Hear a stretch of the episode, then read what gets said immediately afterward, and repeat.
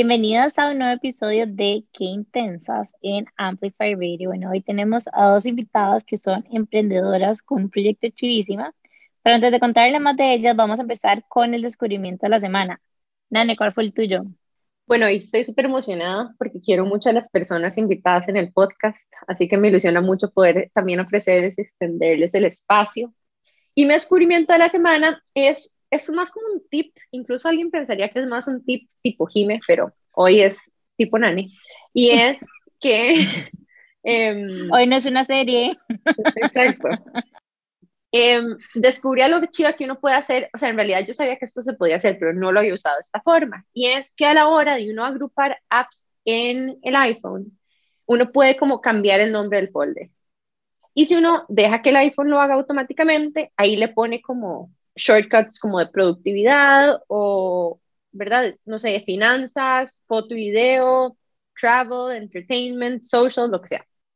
Pero también descubrí que uno puede usar esos espacios o esos mini títulos para hacer como afirmaciones y que le ayuden a uno. Entonces, por ejemplo, tengo uno que tiene Teams, Drive, Zoom y Cam Scanner y eso dice soy responsable. Son cosas como del trabajo. Después tengo otra que tiene juegos, Spotify y CoStar. Entonces, ¿verdad? Es como cosas que me hacen como querer diversión. Em, hay una que se llama Pido Ayuda, que tiene como Uber y Rappi y el automercado.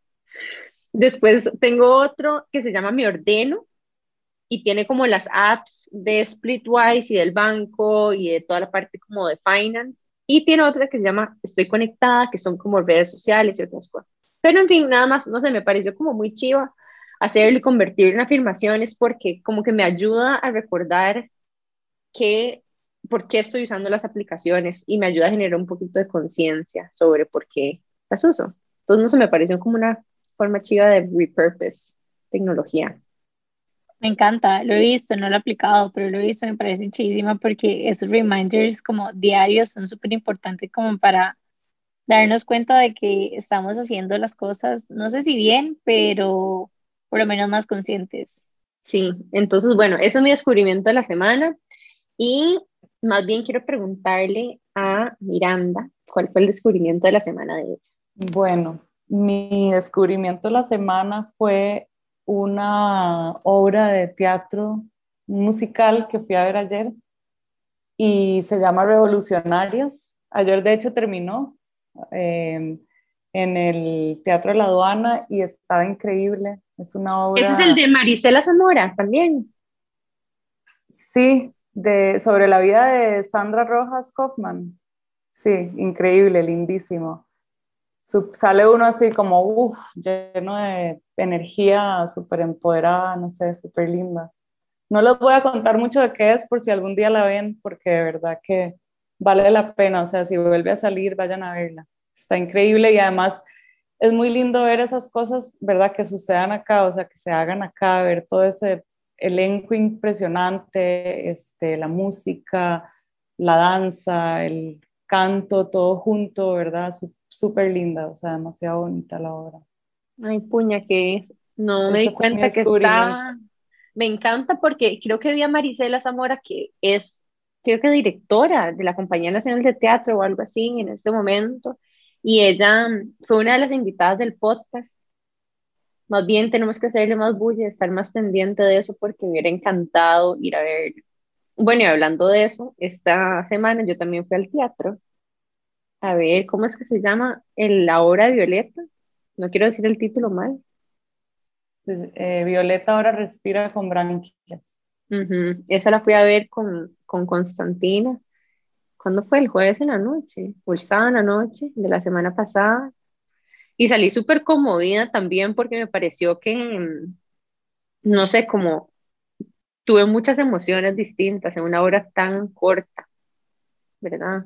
Es una hora como de una hora y pico, apenitas, pero pasé como por demasiadas fases. O sea, yo lloraba, moqueaba bajo de la máscara, no tenía con qué limpiarme, o sea, las lágrimas súper intensas, así que también me pareció súper interesante que una obra con poquitos actores y tan corta me pudiera llevar por tantos lugares emocionalmente. Así que también se las recomiendo. Esa, esa está, eh, esta es la última semana, de hecho, de función, de jueves a domingo, en el Teatro Nacional. Bueno, apúntenla. Aparte tiene una superestrella de actriz, que es la hija de Miranda. Sí. Me encanta que estos espacios estén nuevamente como abiertos, como que, no sé, pandemia fue como demasiado raro y de hecho la semana pasada fue al cine desde que empezó pandemia por primera vez y fue súper extraño porque se sentía como raro, pero era como necesario y no sabía que ya teatro estaba abierto full, así que de fijo voy a ir también. Es con aforo reducido, pero, pero se siente una energía como después de pandemia, no sé, se siente como una energía de, de estas cosas sucediendo, ¿verdad? Que vienen como desde un lugar muy íntimo, muy, no sé, o sea, es como arte puro, siento yo, por lo menos en el teatro, que es lo que, lo que he experimentado últimamente. Sí, incluso se siente como, no sé, como más preciado de alguna forma, como más cuidado, ¿verdad? Como, wow, esta, esta experiencia es, es o sea, es demasiado valiosa en este momento poder estar aquí porque se siente exclusivo incluso de alguna forma.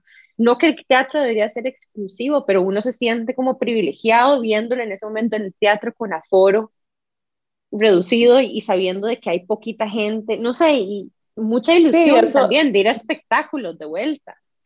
Y eso que decís de, de, que está más cuidado, sí se ven los detalles, o sea, se ve mucho en los detalles, en, cada detallito así, la música, el vestuario, la actuación, los personajes, el, el guion, ¿verdad? Hay como una conexión así en todo muy, muy mágico.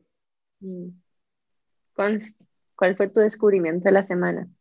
Bueno, primero que muchas gracias por abrirnos este espacio. Y mi descubrimiento de la semana va un poco con esta conversación y es que pude acompañar a Zoe, que es mi sobrina, al teatro esta semana, em, este fin de semana pasado, perdón, y pude conocer los camerinos del Teatro Nacional. Entonces fue súper chido ver, ¿verdad? Todo el backstage de esta producción súper, súper especial, importante que todos tenemos que ir a ver. Em, y estar ahí atrás con ella y acompañarla con el elenco y, y todos, todo el equipo, toda la producción que pasa por detrás es, es chivísima, súper emocionante porque uno no, no se imagina realmente todo eso a la hora de enfrentarse a una obra de cualquier tipo, ¿verdad? Entonces me, me encantó eso. Yo no sé cuántos de ustedes han sido, no sé, bailarinas o algo así, pero es demasiado chido estar backstage. O sea, es, es demasiado emocionante. Y yo recuerdo las maripositas, con que también fue bailarina, es, es demasiado único esa experiencia. Sí, sí, demasiado. Y es que el Teatro Nacional realmente, pues, es un lugar muy especial, a diferencia de, de, muchos teatros que tiene el país o la ciudad.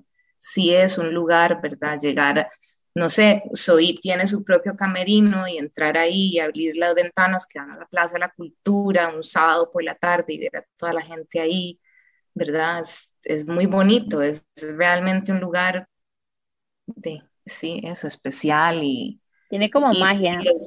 Tiene mucha magia y, y, y, eso acompañado de todas las personas que están en función del teatro, es, es chivísima ver todo ese o sea, toda esa actuación, toda esa producción es como una máquina ahí que corre con una energía súper rica. Y, y, otros espacios que también se sienten, ¿verdad? Como de la antigüedad que tiene ese edificio, entrar ahí, yo no sé, ir al, al baño mujeres que queda al otro lado donde estaban los camerinos que estaban ocupando el elenco, ¿verdad? Entonces uno se va ahí a las seis de la tarde donde ya está todo oscuro y es como un, no sé, los pisos de madera.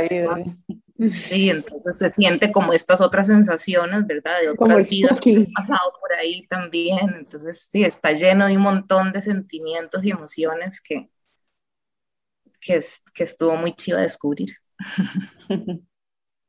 Bueno, y Jime, ¿cuál fue tu descubrimiento? Bueno, yo tengo dos descubrimientos. Uno en realidad nada más porque les quiero como compartir el tip, porque si alguien me lo hubiera compartido a mí hace unos años, me hubiera ahorrado demasiada plata y tiempo Y es que, bueno, mi primer, uno de mis primeros websites fue todo un tema para mí, me costó demasiado como conseguir lo de la pasarela de pago y me jalé tortas y bueno, todo salió muy mal.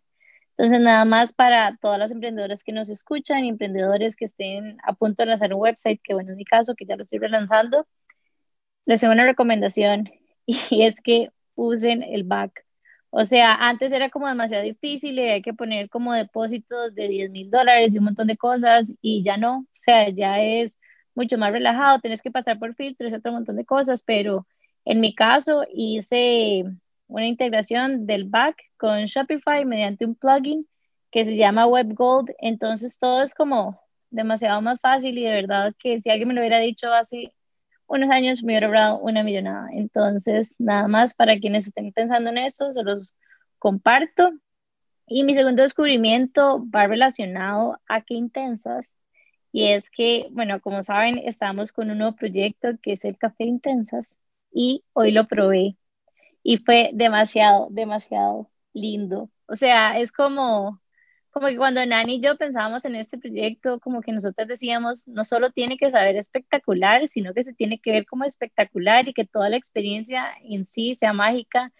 Y bueno, hoy abrir como el paquetito que quedó espectacularmente divino y hacer el café y además lo probé sin ponerle leche, sin ponerle nada y se le sentían demasiado como, ajá, se le sentían demasiado como todos los sabores y yo decía que es esta locura y nada más fue como no sé, fue un momento demasiado lindo y de hecho lo acompañé con, con el, el baklava de productos Maki y demasiado buena combinación. O sea, fue como, no sé, como que esos momentos en que uno se chinea como con cositas de ese tipo y que nada más como que te mejoran el humor el resto del día.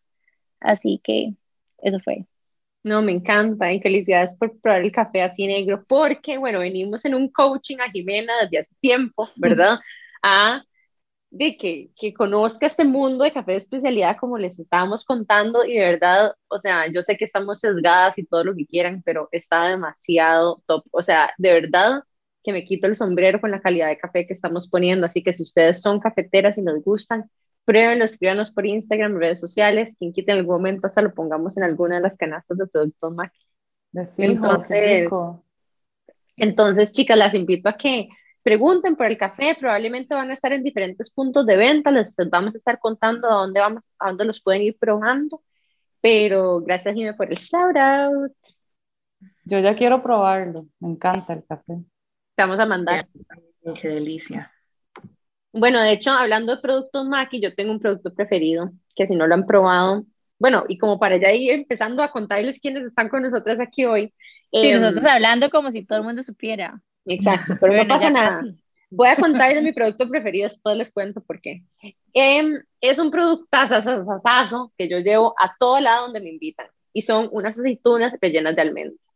Yo sé que suena rara la combinación, pero de verdad, si ustedes quieren quedar bien a cualquier lugar, la pueden comprar en el auto, en cualquier lugar, o sea, incluso las pueden comprar en paquetes grandes y quedan a las mil alturas, porque se siente que es algo como un poquitito tipo antipasto, pero con algo diferente. Muchas veces cuando uno compra aceitunas, no sé, como hay opciones en lata y como que no se ven tan finas, tan, tan gourmet o como que no son del tamaño indicado, estas son súper grandes, carnosas, están rellenas de almendras, entonces queda como una boquita perfecta para ir a cualquier lugar y se sirve en un vasito súper fácil y no te ensucia ni nada. Entonces, ese es mi producto preferido, estrella, desde hace muchos años y lo llevo a todas las cenas de Navidad. entonces, Em, bueno, se los súper recomiendo para que lo prueben y tal vez aprovechar este momento y contarles por qué estamos hablando de baklava y de aceitunas. Y hoy tenemos a Miranda y a Constantina Stamatiades, que son las chicas que lideran Productos Maki. Em, y no sé, miren, tal vez quieres contar un poquitito de, de qué es Productos Maki. Después en, en el próximo segmento profundizamos un poco de cómo nació. Sí, claro, gracias, gracias por invitarnos al programa. Em, Productos Maki es un negocio familiar, tiene más de 20 años ya de estar en Costa Rica y nos dedicamos a importar productos comestibles de Grecia. Así empezó todo y aquí seguimos ahora transformando el negocio. Em, bueno, se ha ido transformando en realidad, es, es el proceso que ha ido teniendo Este, ya tenemos una línea de comidas preparadas hechas por, por nosotras también, se llama Nóstimo, que quiere decir delicioso en griego. Y, y, sí, tenemos un montón de productos, o sea, empezamos hace años, bueno, en realidad el que empezó con todo fue nuestro papá, él este, era de origen griego y él decidió traer a Costa Rica eh, aceite de oliva, aceitunas y vino. Empezó con esos tres productos. Quería como ampliar un poco la oferta que él veía en los supermercados, que era básicamente producto español. Y era muy poco, o sea, no era toda la oferta que uno puede ver ahora en los supermercados, en tiendas, ¿verdad? Era, era mucho más limitado hace 20 años. Entonces, este, empezó con un contenedor de, de aceite de oliva, aceitunas, también trajo unos vinos y ahí fue él tocando puertas eh, con gente con que conocía, contactos que le fueron, lo fueron invitando también como a abrir, abrir puertas en supermercados y logró entrar a automercado y desde entonces seguimos, seguimos ofreciendo los productos ahí.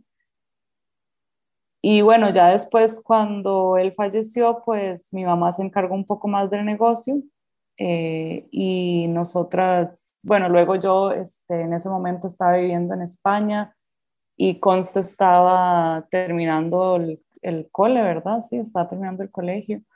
Y entonces en ese momento como que ella se estaba yendo a estudiar afuera y yo estaba regresando. Y ahí yo agarré un poco como... Eh, bueno, era como la, la, oferta de trabajo que tenía en ese momento, trabajar en el negocio familiar. Y necesitaba trabajar, entonces de ahí empecé, ahí empecé como poco a poco en, en, en el proyecto y ha sido muy interesante todos estos años como estar ahí, ¿verdad? Porque sí, es también un negocio familiar, este, no era exactamente lo que yo quería hacer en ese momento, entonces sí tuve como que enfrentarme con un montón de, de situaciones ahí personales y, y la verdad es que estoy feliz de haber seguido ese camino. O sea, hoy, hoy doy demasiadas gracias de haber seguido ese camino porque he aprendido muchísimo este, he descubierto que me gusta mucho lo que hago y, y bueno, esos productos Maki, un montón de comida rica, comer rico es productos Maki. Comer rico griego mediterráneo. Gracias, Miriam. Bueno, chicas, vean, nos vamos a ir a un súper breve corte comercial y apenas volvamos, quiero escuchar de Consti cuál es su historia y su conexión con Productos Maki también y les vamos a contar cómo estas dos chicas han logrado transformar tal vez un legado familiar que incluso toca hasta su abuela, ¿verdad? Y las recetas de la abuela y lo han logrado comercializar de una forma en la que estoy segura que más de uno de ustedes han visto sus productos en algún momento. Así que volvemos muy en breve con un corte comercial y nos vemos pronto. Qué intensidad. Pollen Keepers es miel cruda de alta calidad, producida en microlote con mucho amor en Costa Rica. Busca Pollen Keepers en tu punto de venta más cercano y llena de amor tu casa y la de tus seres queridos. Pollen Keepers. Qué intensidad. Estamos de vuelta con más de Qué Intensas aquí por Amplify Radio y hoy tenemos a Miranda y a Constantina de Productos Maki y Nostimo, que son dos marcas que traen productos y hacen productos deliciosos griegos que los venden aquí en diferentes puntos de venta, incluso tienen sus propios puntos de venta. Y justo antes de irnos al corte comercial, Miranda nos estaba contando cómo ella fue involucrándose en este negocio que en realidad fue un negocio familiar. Y hoy en día no solo Miranda, sino que también Constantina está involucrada en el proceso. Consta, ¿en qué momento te involucraste vos? Bueno, yo me involucré a principios del 2018 unos meses después de haber regresado a Costa Rica también, estaba por fuera estudiando y em, en ese momento fue también como una oferta de parte de Miranda hacer, hacer equipo con ella, ¿verdad? Y así ha sido un poco como mi experiencia en Maki también. Em, mi presencia, digamos que no es tiempo completo, pero siempre estoy presente pues en, diferentes formatos y proyectos a lo largo de estos años. Entonces eso ha sido un poco mi, la manera en que me he involucrado con, con la marca y es que es una marca, ¿verdad? Al ser como tan, tan de gusto de nuestro papá, en la manera en la que él la creó y todo ha sido de siempre como rico estar ahí y ser parte de, de esto. ¿Qué quiere decir Maki? Maki son, Maki son las iniciales de nosotros como familia. Entonces el nombre de, de, mi mamá y mi hermana, Miranda y María Soledad, Aris, nuestro hermano, Constantino y Yanis, que era el nombre de mi papá. Cuando escucho la historia de ustedes, como que en general no puedo dejar de pensar como en la conexión y los sentimientos, porque haber sido parte de este proyecto y ser parte de ese proyecto, no puedo dejar de pensar en cómo las ayudó como a conectar con su legado, que tal vez no era tan cercano previo a estar en Mac, inclusive también como una manera de conectar con, con su papá y también conectar entre ustedes también, pero también pienso como en otros sentimientos, o sea, pienso como que hay demasiados sentimientos en general, porque igual trabajar en, en familia tiene sus complicaciones, entonces quiero como, quiero que me cuenten un poco más de cómo ha sido como navegar como todas estas situaciones para ustedes. Bueno, ahora que, que con, ¿verdad? Está diciendo que ella entró en el 2018, ¿verdad? Y que, pues que hablamos de hacer equipo y eso, me, hace, me acordé demasiado de cuando ella vivía en Canadá y todas las veces que yo la llamaba para quejarme de un montón de cosas que pasaban en la familia, ¿verdad? Entonces, ella siempre ha sido como ese apoyo que yo tenía afuera para, ay, putica, pasó esto y qué hacemos y que no sé qué y qué puedo hacer, ¿verdad? Entonces era como, o sea, me acordé de eso demasiado ahorita que, que dicen eso. Y sí, definitivamente, o sea, trabajar en familia no es fácil, no ha sido fácil. Este, digo, uno choca mucho también, ¿verdad? Como con, con diferencias de generación, de opinión, de cómo querer hacer las cosas. Este, por dicha es una, es una empresa pequeña, ¿verdad? Y eso también como que ha ayudado a que los problemas no sean tan grandes.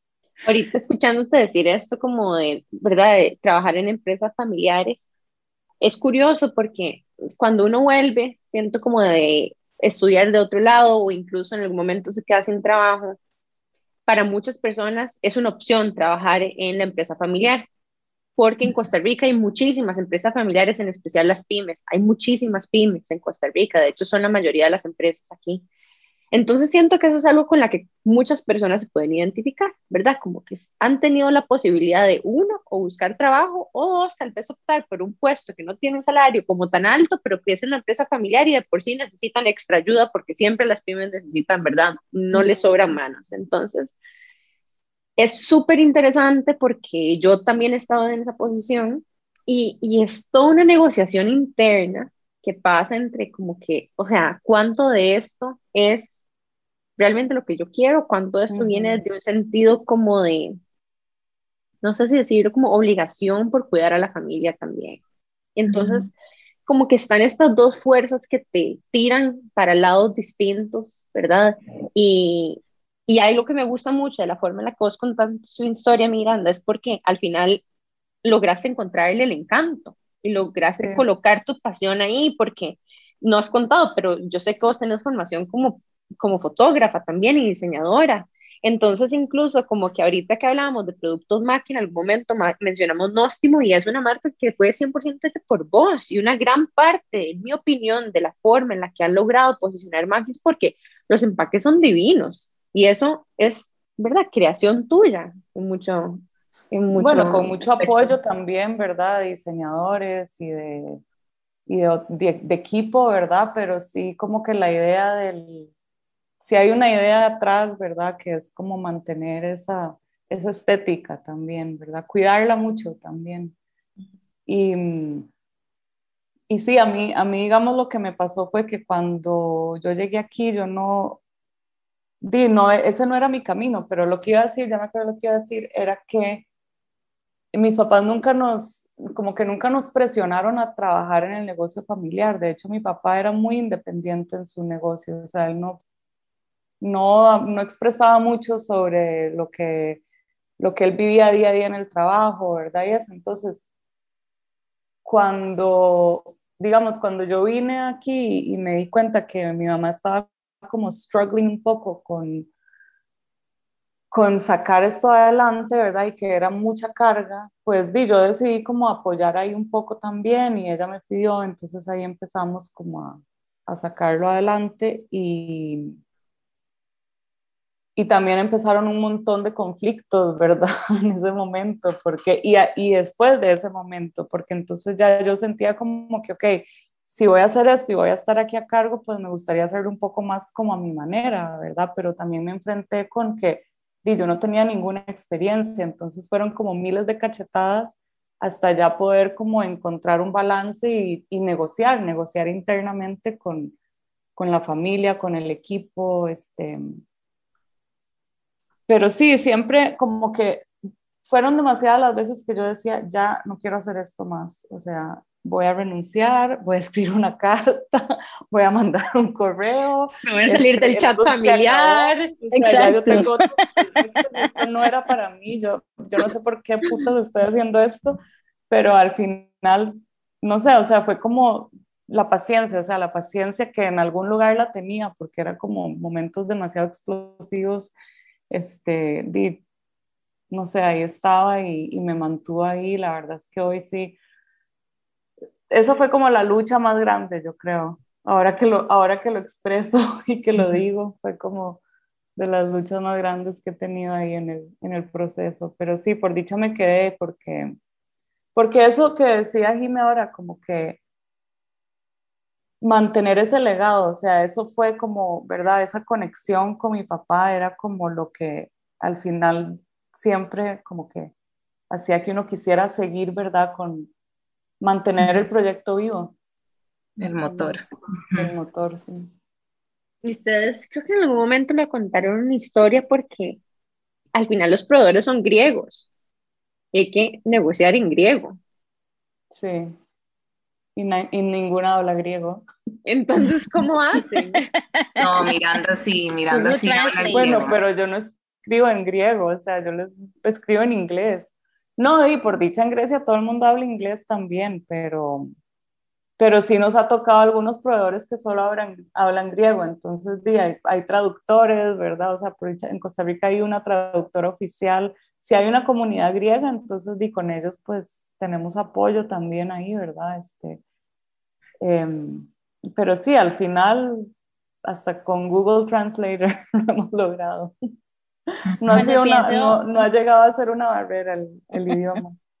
Cuando pienso en el emprendimiento de ustedes, o sea, aparte de como que las dificultades en general es que tienen los emprendimientos, algo que se me viene demasiado como a la cabeza es el hecho que también ustedes han tenido un trabajo para educar a la gente y enseñarles estas comidas que tal vez no son tan tradicionales y que tal vez no están tan acostumbradas y que son espectaculares, pero que definitivamente tienen un sabor diferente y que tal vez si no las han probado, no necesariamente van a hacer esa conversión. Entonces, ¿qué han hecho ustedes como para educar y contarles un poquitito más como de los ingredientes? No necesariamente como el aceite de oliva que todos consumimos, pero no sé, el baklava y los otros, bueno, hummus ya es como un poco más, como, ¿cómo lo digo? Como más conocido. Mainstream. Ajá, como más mainstream, pero ustedes también tienen un montón de productos que, que no, no están tan posicionados en, en, el mercado nacional y que tienen que hacer ese trabajo de educación. Em, tal vez yo puedo hablar aquí un poquito de eso, pero sí, yo creo que el hecho de que de que en todo sentido Maki sea una empresa familiar, ¿verdad? Es, o sea, desde que somos familia, o sea, lo, lo fundó la familia y tenemos una, de unas ganas muy grandes de también compartir este legado familiar desde las recetas de nuestra abuela, ¿verdad? Que es como una de las inspiradoras más importantes de este proyecto. Em, viene acompañado de todo este, de todas, de todo este tema que estás hablando, Jimé, que es enseñarle a las personas nuevos sabores, ¿verdad? Nuevas em, de maneras de alimentarse un poquito más conscientes también, porque la dieta mediterránea tiene diferentes elementos que la hacen una dieta de reconocida mundialmente, pero no necesariamente conocemos eso acá también. Entonces ha sido de mucho, mm, o sea, un acercamiento súper personal también con nuestros clientes, ¿verdad? De, de sentarse a, eso es lo que hacía mi papá a la hora de vender los productos, él llegaba y se sentaba con las personas que iba a conocer en los diferentes restaurantes o tiendas o supermercados y, ¿verdad? Les, les daba de probar el aceite, les daba de probar las aceitunas. Entonces, así fue como poco a poco él fue posicionando los productos que empezó, que empezó a importar en ese entonces. Y, y cuando Miranda se incorporó, de una de las cosas que la motivó a ella, yo creo, bastante también fue un poco como que mezclar esta, este conocimiento y toda esta carrera que ella ya tenía en foto y en diseño con la marca, ¿verdad? A través de todas las nuevas imágenes que se empezaron a producir y todo este nuevo tipo de comunicación. Y ahí viene también todo este discurso por detrás de cómo Em, y de qué se tratan los productos que nosotros importamos. Y luego ya vinieron proyectos de como catas o cenas privadas o cenas eh, con invitados especiales, con algún filósofo, con algún escritor, ¿verdad? Entonces eso ya empieza a, a convertir Maki como proveedor de una dinámica, de una experiencia.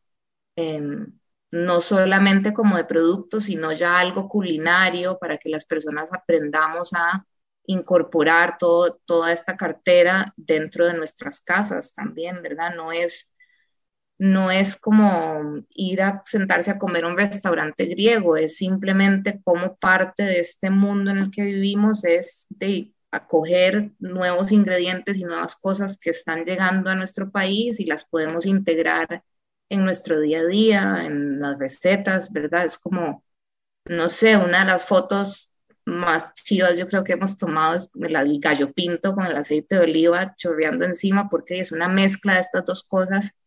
Jamás se me hubiera ocurrido. Sí. ¿Cómo sabe? Delicioso. Delicioso. mañana. Y pones un poquito de aceite de oliva súper bueno, ¿verdad? En una calidad excelente y no es como ese aceite, eh, no es como ese gallo pinto tal vez tan pesado que a veces lo cocinan en una soda con, yo no sé, canola o con mantequilla o otras grasas que también a veces saben delicioso, pero ya cuando uno se pone a pensar en, no sé, en, en otros elementos de ese delicioso en la salud de las personas, también eso es muy chido explicarlo, ¿verdad? Como hay un montón de productos de maqui que y las aceitunas recientemente fueron, fueron reconocidas, perdón, como un superfood, ¿verdad? Y todo este nuevo tema que estamos descubriendo socialmente, de Maki tiene mucho que aportar ahí con todo lo que traemos. Yo siento que productos como los de ustedes es como, obviamente saben, espectacular, pero creo que el poder está como en que a uno lo o sea, como que te trasladan a otro lugar, o sea, como que el mindset en ese momento cuando lo estás consumiendo es completamente diferente. Y yo soy súper fan del gallo pinto, lo amo y lo adoro y son de las mejores creaciones de la vida, pero es muy diferente a que te estás comiendo como un desayuno con gallo pinto, es como otro mindset completamente diferente. Y eso es como la magia de este tipo de productos, o sea, como que te puede transportar.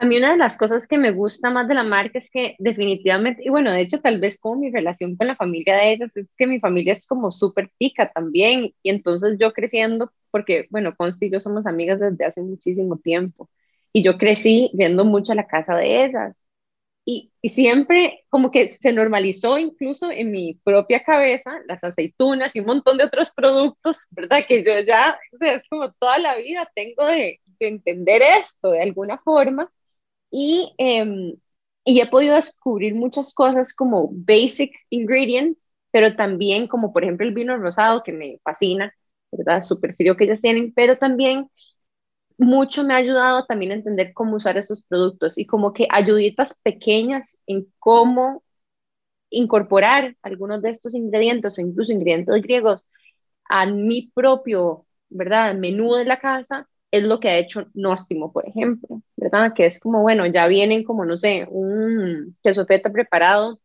un aceite de oliva con especies, buenísimo. Se lo pongo a, no sé, el tomate y hago una ensalada súper rápida, ¿verdad? Eh, griega, ahí, ahí mismo, con un poquitito de pepino y listo, y se acabó. Entonces, como que muchas veces a la hora de trasladar comidas, tal vez de otros países a Costa Rica no están los ingredientes exactos. Entonces, el hecho de que ya haya algo como que semi preparado me ayuda mucho hacerlo rápido en primer lugar, pero también como preservar esos sabores originales que son difíciles de recrear con ingredientes locales. No sé si me estoy dando a explicar. Sí, claro, y, y de hecho eso es un poco el, el concepto detrás de Nóstimo, ¿verdad? Como comidas preparadas griegas mediterráneas, pero pensando en que sea algo fácil para la gente, ¿verdad? O sea, que vos llegues y tengas así como el antipasto, el feta con aceite de oliva, el tapenada y nada más tengas que comprar un pan y ya lo servís o lo tenés ahí siempre para desayunar con eso.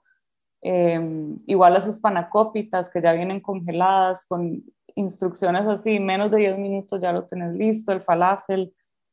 Y son preparados por nosotros con ingredientes locales, ¿verdad? Y mezclando también materia prima nuestra, o sea, el aceite de oliva está ahí en todo, el tahini también, eh, las aceitunas están en todas las preparaciones. Buscamos ya, digamos, como un feta local que nos gusta mucho, que tiene como ese sabor más parecido al feta que nosotras eh, crecimos probando, ¿verdad?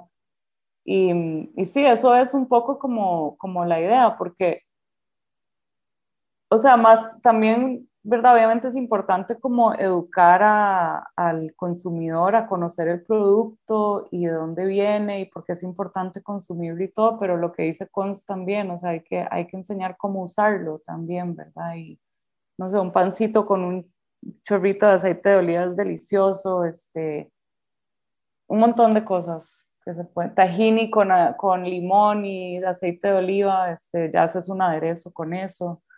El aceite de uh, qué bueno. Cuéntenos un poco ese aderezo.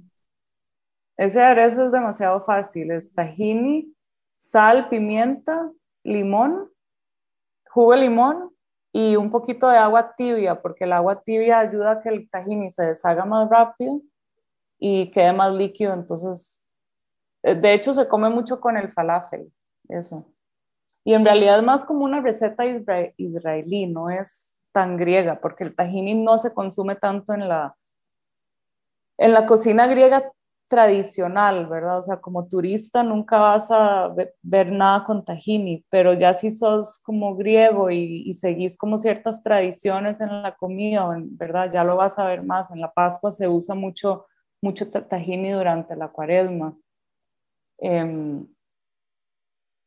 pero sí, ese aderezo es increíble. Escuchándolas también y bueno, conociendo también como el catálogo de productos que ustedes tienen, como que no puedo dejar de pensar y no quiero dejar pasar esta oportunidad para preguntarles como aprendizajes que han tenido durante, bueno, estos 20 años desde que empezó Productos Maki, porque manejar inventario de alimentos perecederos se las trae y nos escuchan muchísimas emprendedoras. Entonces me gustaría escuchar como aprendizajes de ambas y qué recomendaciones les dan. Pero tal vez hagámoslo después del break. Nos vamos a ir a un break comercial y volvemos con esos tips mágicos que les van a ayudar. Qué intensidad. Pollen Keepers es miel cruda de alta calidad, producida en microlote con mucho amor en Costa Rica. Busca Pollen Keepers en tu punto de venta más cercano y llena de amor tu casa y la de tus seres queridos. Pollen Keepers. Estamos de regreso con Qué Intensas en Amplify Radio. Bueno, hoy estamos con Consico Miranda hablando de productos Maki y toda la cartera de productos que ellos manejan, que son increíbles. Y hablando de eso también, de la variedad de productos que ellos tienen, como que no quería dejar pasar este episodio sin preguntarles como esas experiencias y aprendizajes que han tenido en tantos años de manejar inventario tan variado de alimentos perecederos y qué recomendaciones le tienen a emprendedoras que están navegando esta situación. Bueno, em, con respecto a Maki, ¿verdad? Que es la importadora, nosotros siempre que hacemos un pedido nos producen fresco, ¿verdad? Entonces, digamos, nosotros hacemos el pedido en octubre y tenemos que esperar todo octubre para que se produzca el, el pedido y ya luego sale la importación, ¿verdad? Eh, entonces, normalmente esos productos tienen una vida útil de dos años, lo cual es suficiente tiempo para nosotros venderlo. Claro, nos ha pasado que a veces nos gusta un producto muchísimo y queremos traerlo, entonces el proveedor tiene ciertas limitaciones, como tenés que pedir un pallet completo, tenés que, ¿verdad? O sí, te puedo vender solo cajas, este, y nos ha llegado a pasar a veces que, que para nosotros ese producto puede ser como ya de fijo se va a vender, pero lo traemos y resulta que no, que no tuvo buen mercado. Y mm, entonces por esa experiencia, digamos, después de eso, cuando encontramos un producto pequeño, ¿verdad? Que nos gusta, pero que necesitamos eh, eh, testearlo con el consumidor primero, sí lo que hacemos es ver si se puede traer una pequeña cantidad. Y ahí ya entonces vamos probando y vamos viendo si, si resulta y si tiene buen resultado, pues entonces ya pedimos un poco más. Pero sí como que mandarse así a traer mucho puede ser, puede ser muy contraproducente porque el mercado es muy cambiante, o sea, uno no, al, fin, al final el que define cuál es el producto con el que te vas a quedar es el consumidor, entonces no, no sabe uno exactamente si les va a gustar o no, puedes hacer como focus group, puedes hacer pruebas y todo, pero hasta que no lo tengas como puesto en, en un supermercado, si querés algo más masivo, ¿verdad? pues sí, va a ser así. Eh, nosotros, de nuestra empresa es una empresa que ha ido creciendo, entonces sí tenemos mucho, bastante controlado el inventario, a pesar de que es un equipo, eh, ahorita somos un equipo de siete personas en la bodega. Em, tratamos de hacer inventario semanalmente eh, de todo, o sea, del, del del producto importado hasta el producto que hacemos aquí, el de lo que producimos. Y como lo que producimos pues tiene una vida útil más corta, eso sí lo controlamos bastante. O sea, tratamos de o producir contra pedido o trabajamos como con un promedio, eh, revisamos el promedio de ventas y ahí vamos produciendo conforme eso.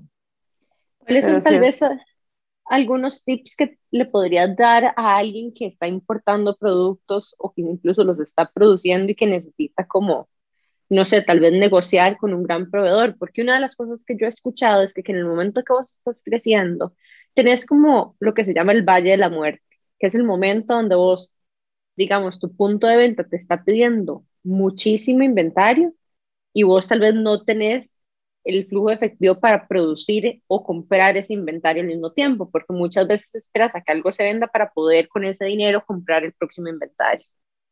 ¿Cuál ha sido como tal vez alguna experiencia que has pasado similar a eso y que, que puedas darle bueno, a alguien? Nos ha pasado que, digamos, eh, X supermercado grande, pues, di, nos, nos acepta un producto, entonces ya nosotros nos emocionamos todos y traemos un montón porque hacemos una proyección, ¿verdad? De acuerdo a la experiencia de los últimos seis meses, que fue el tiempo que, que, el, que el producto entró ahí. Y de ahí, lamentablemente, el, el, el cliente decide que no, que ese producto no tiene la rotación que es necesaria para mantenerlo ahí, entonces chao, y se queda uno con todo ese inventario que al final tenés que venderlo rapidísimo porque se va a vencer, tenés que bajarle el precio, ¿verdad? Bajas margen, utilidad, todo eso y, y es, es muy frustrante eso. Em, y ahí pues yo, yo el consejo que doy después de, esas experiencias, porque han sido varias, eh, por dicha ninguna ha llegado a significar una pérdida así importante.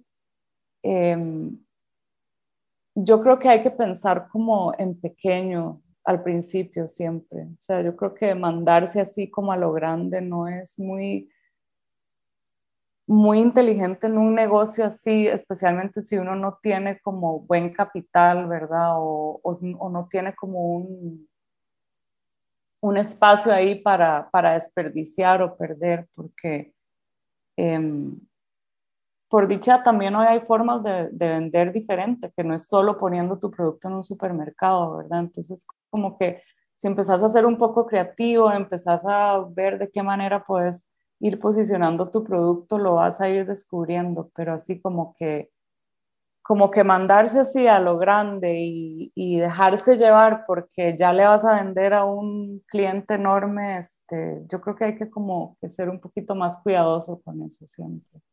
Y de hecho, los puntos... siempre nos interrumpimos. Lo que te escucho decir o como las tres cosas claves que me llevo es primero no embarcarse como con cantidades grandes hasta que se haga una prueba en el mercado y asegurarse de que hay un fit. Entonces, tratar de negociar con esos proveedores para hacer un como tipo samples para ver qué tal se maneja ese producto en el mercado nacional. Ser muy estratégico también con los productos que se están trayendo porque a veces creemos que algo va a funcionar y puede que no, entonces también como ponerle mucha atención como a las ventas que hayamos tenido en el pasado y al entorno en general para tomar las decisiones sobre qué productos sí, qué productos no y también navegar estas situaciones con técnicas como tipo descuentos cuando algo simplemente no, no funcionó, ver entonces cómo se puede salir de ese inventario, reduciendo las utilidades para así poder seguir y probar nuevos proyectos, eh, nuevos productos, perdón. Incluso, incluso buscar formas o canales alternativos de ventas. Hoy en día a través de Instagram o website se pueden hacer muchísimas otras cosas. Y ahí, ahí el, el, segundo tip que, que resumiste y me, me, lleva como a pensar en esto, ¿cómo sabe uno que, digamos, a la hora de pensar, entre comillas, estratégicamente de que algo va a pegar o no va a pegar? Es súper difícil de definir esto. ¿Cómo lo haces vos? ¿Cómo lo haces vos, Jimmy, con tu joyería? Es, ok, voy a decir dos cosas aquí. O sea, como que a veces uno cree que algo les va a encantar y y no, es X, o sea, no es como de esos productos que uno dice, wow, pero inclusive me ha pasado como que lanzo un producto, no fue wow, y lo lanzo seis meses después y es un boom. Por ejemplo, me pasó con las flores de Madreperla, la lancé y no les dio mucha bola, las volví a lanzar y ha sido una locura desde hace un año. O sea, es de mis productos que ahora es uno de mis bestsellers. Entonces, no es ni siquiera solamente como el producto como tal, sino también como que el entorno hay que tomarlo en consideración y las cosas como que van cambiando.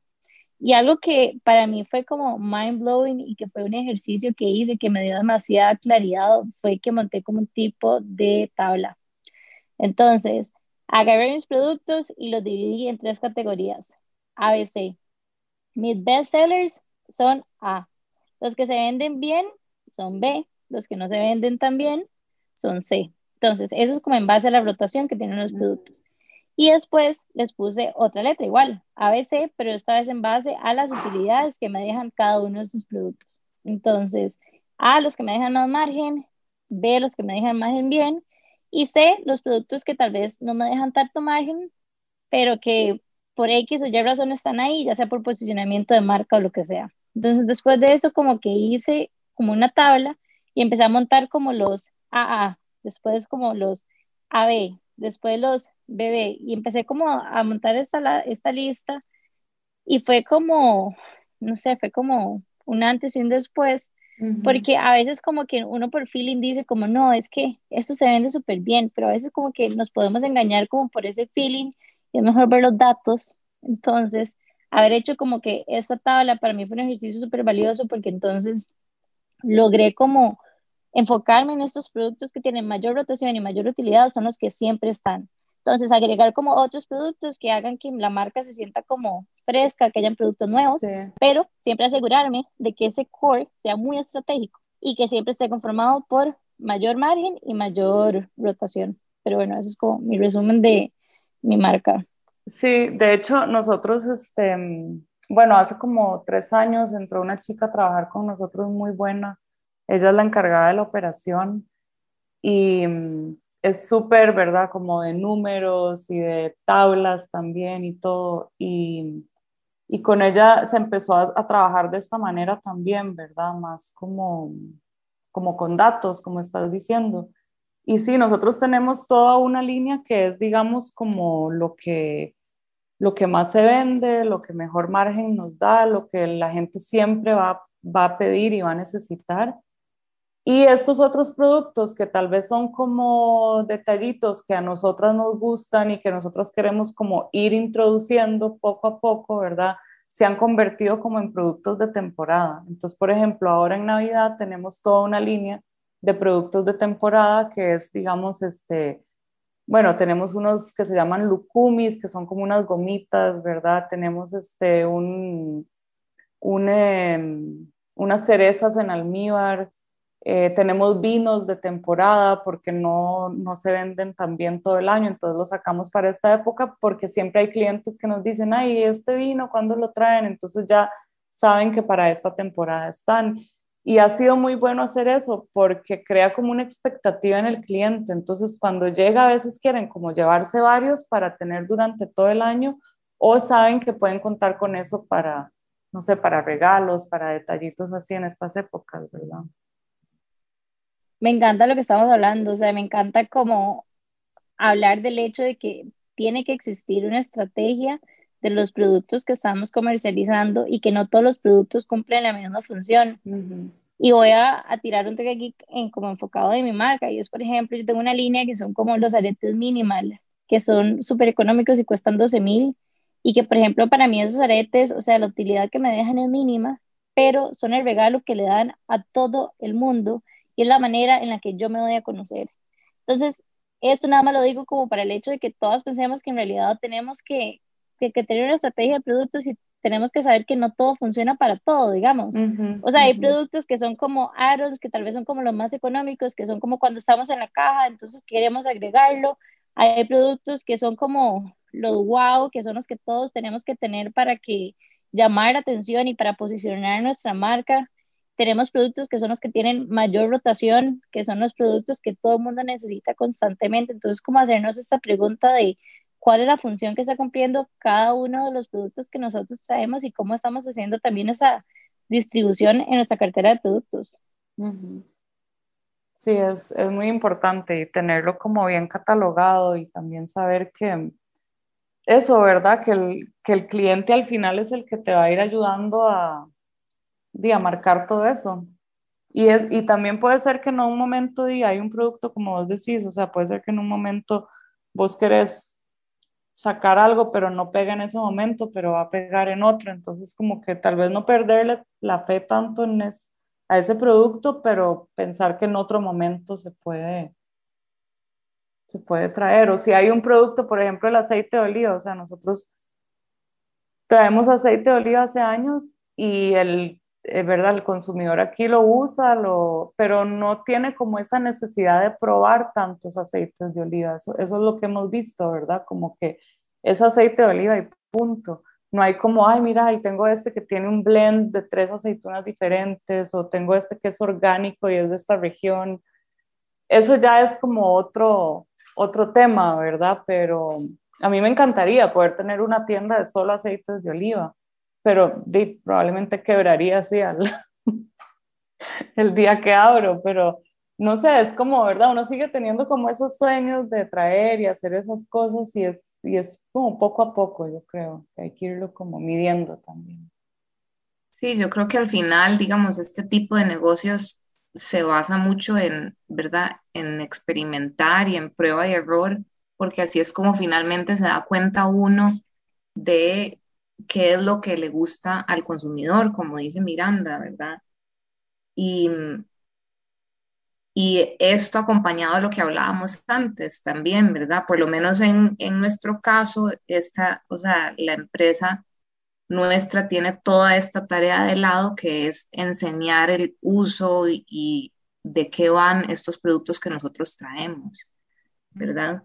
Entonces, de, es, no sé, por ejemplo, el halva, que es un dulce eh, tipo turrón a base de ajonjolí, y es delicioso. O sea, hay uno ahora de temporada que es con, con cacao oscuro, y, te lo juro que es, es como si estuvieras masticando como un crocante melcochoso de Nutella, pero oh, tiene un montón de otros ingredientes que no tienen nada que ver con los ingredientes de la Nutella, ¿verdad? Pero es un sabor tan particular que es, es muy difícil de describir también, entonces son como de crear espacios para que las personas puedan probar estos productos, ¿verdad? El boca en boca. Y ahí es como donde uno va probando, haciendo, o experimentando esa prueba y error, a ver qué es lo que funciona y qué no. Y ese es el riesgo también, ¿verdad? De, de, empresas pequeñas que tenemos que tomar. Y, a lo, o sea, y, siempre van a existir realmente, porque es, nosotros, o sea, si, si tenemos... Mm, de mucho interés en seguir trayendo cosas, además, o sea, otro tipo de productos que no sean necesariamente comestibles, porque cada vez Grecia es un país que está resurgiendo, ¿verdad? De una crisis que viene de muchos años y están saliendo un montón de cosas deliciosas y lindísimas que es, tenemos muchas ganas de compartir. Pero es eso, es como poco a poco y eso ha sido también un poco, yo creo que lo que finalmente como que nos sienta como familia y lo que ha como logrado que esto sea de una, una joyita que va creciendo, ¿verdad? Lentamente, pero bien, sano, inteligente. Y es eso, ¿verdad? Es como ser un poco más conservador, cauteloso, en, en la manera de, de, levantar el negocio y, y yo creo que ha sido exitoso, digamos, a nuestro, a nuestro gusto también, a nuestro parecer. Yo quiero cambiar tu palabra cautelosa por estratégico, porque yo creo que emprender en general, o sea, no es como para las personas que no disfrutan del riesgo, porque es, es parte de, pero definitivamente ser estratégico con las decisiones que tomamos y aprender de las experiencias, o sea, como llegar y analizar también las cosas que nos pasan, ok, esto está saliendo bien, tratemos de encontrar por qué, esto tal vez no está funcionando, ok, sentémonos y veamos qué pudo haber pasado, pero, pero me encanta, me encanta como la historia de ustedes por diferentes motivos, o sea, me encanta, pero es como un mundo, están como, siento que están trayendo como, bueno, no, están haciéndolo, no es como que siento como una cultura nueva a, a Costa Rica que tal vez no está tan posicionado. Me encanta también como este vínculo y el, no sé por qué, siento como, no, sé si nostalgia o qué, pero como ese tema del legado y la conexión con su papá me parece también como demasiado, no sé, como lindo. Y bueno, quería aprovechar que tenemos a, dos especialistas en comida deliciosa para que nos ayuden con nuestro reto de Pollen Keepers. Y es que no sé si se han dado cuenta, pero estos últimos episodios hemos estado haciendo un reto, Nani y yo, y es de probar diferentes recetas con las diferentes mieles que tiene Majo. Entonces, Majo tiene una marca que se llama Pudding Keepers, la tienda está en Barrio Escalante, son deliciosas, y lo que hemos estado haciendo es como probando estos diferentes sabores, porque no es solo como la miel tradicional, está también como el Golden Honey, la que tiene lavanda, ginger, y bueno, tiene un montón de sabores mágicos espectaculares. Entonces, quería preguntarles ¿qué posibilidades hay de, por ejemplo, combinar la miel con los productos que ustedes traen? Uy, un montón. Pero primero quería contarles que el, la miel que usamos para el baklava es de Pollen Keepers. Y es épico ese baklava. Just saying.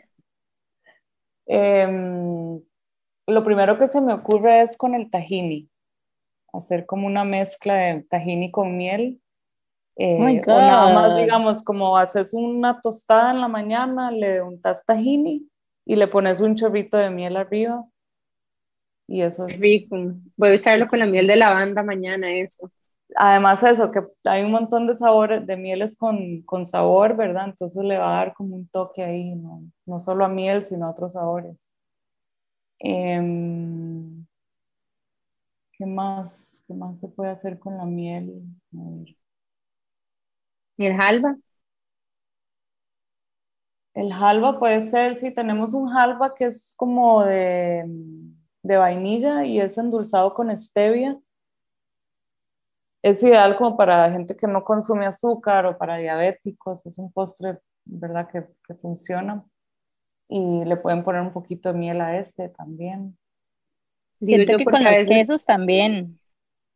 Sí, ah, no, con el queso feta, o sea, como hacer un feta como a la plancha y ponerle miel, delicioso de fijo. O hasta como empanizar un poquito el feta y freírlo y luego echarle miel. Qué loco lo que estás diciendo, porque me encanta el queso feta, pero nunca en la vida se me hubiera ocurrido empanizarlo. Así, jamás. Entonces, creo que vamos como a lo que estábamos hablando de que es como educar no solo sobre los productos, sino también sobre sus usos. Sí, también con el aceite de oliva, con el aceite de oliva puedes hacer un aderezo con aceite de oliva, miel, un poquito de limón, un poquito de balsámico. Eh, y eso le agrega ahí un toquecito, un toquecito dulce también. O el mismo aderezo del tahini que estaba hablando antes Miranda también. O con el aceite de ajonjolí. O con el aceite de ajonjolí. Como un aderezo un poco más asiático. Exacto. Bueno, me encantan esas recetas de aderezos. Tal vez les vamos a pedir unos tres aderezos para luego compartir con las chicas que nos escuchan. Y ya bueno, ya estamos llegando al final del episodio, entonces más bien lo que quiero es agradecerles a ustedes por compartirnos un poco de la historia familiar, de lo que hacen en Productos Maki. Esperamos que la conversación que tuvimos alrededor de los retos de emprender también, también les haya ayudado mucho a reflexionar y agarrar tips para sus propios emprendimientos. Em, les recordamos que, bueno, más bien, ¿cómo las pueden seguir ustedes en redes sociales? ¿Tienen em, Instagram, website? Sí, sí, sí, nos pueden seguir en Instagram como Productos Maki y pueden seguir a Nostimo también como Nostimo CR. En Facebook igual, nos pueden contactar vía WhatsApp en, en el perfil de cualquiera de estas dos cuentas en Instagram. En el link está el, contacto directo al WhatsApp. Eh, por ahí pueden hacer pedidos con, con las chicas de la, de la bodega. Em, pueden visitar nuestra página web www.productosmaki.com y pueden visitar nuestra bodega también que está en San Pedro de lunes a, a viernes. Probablemente ahora en algún punto de la temporada empezamos a abrir sábados también. Em, abrimos de 9 de la mañana a 5 de la tarde y estamos ubicados en San Pedro. Y ahora para esta temporada, para esta época, tenemos muchas opciones de regalos, tenemos diferentes canastas con combinaciones de productos, hay con vino, sin vino, con aceite de oliva, con dulces. Tenemos unas canastas frías también que son perfectas como para llevar a fiestas o reuniones o para regalar a gente que le guste así como boquear más frío.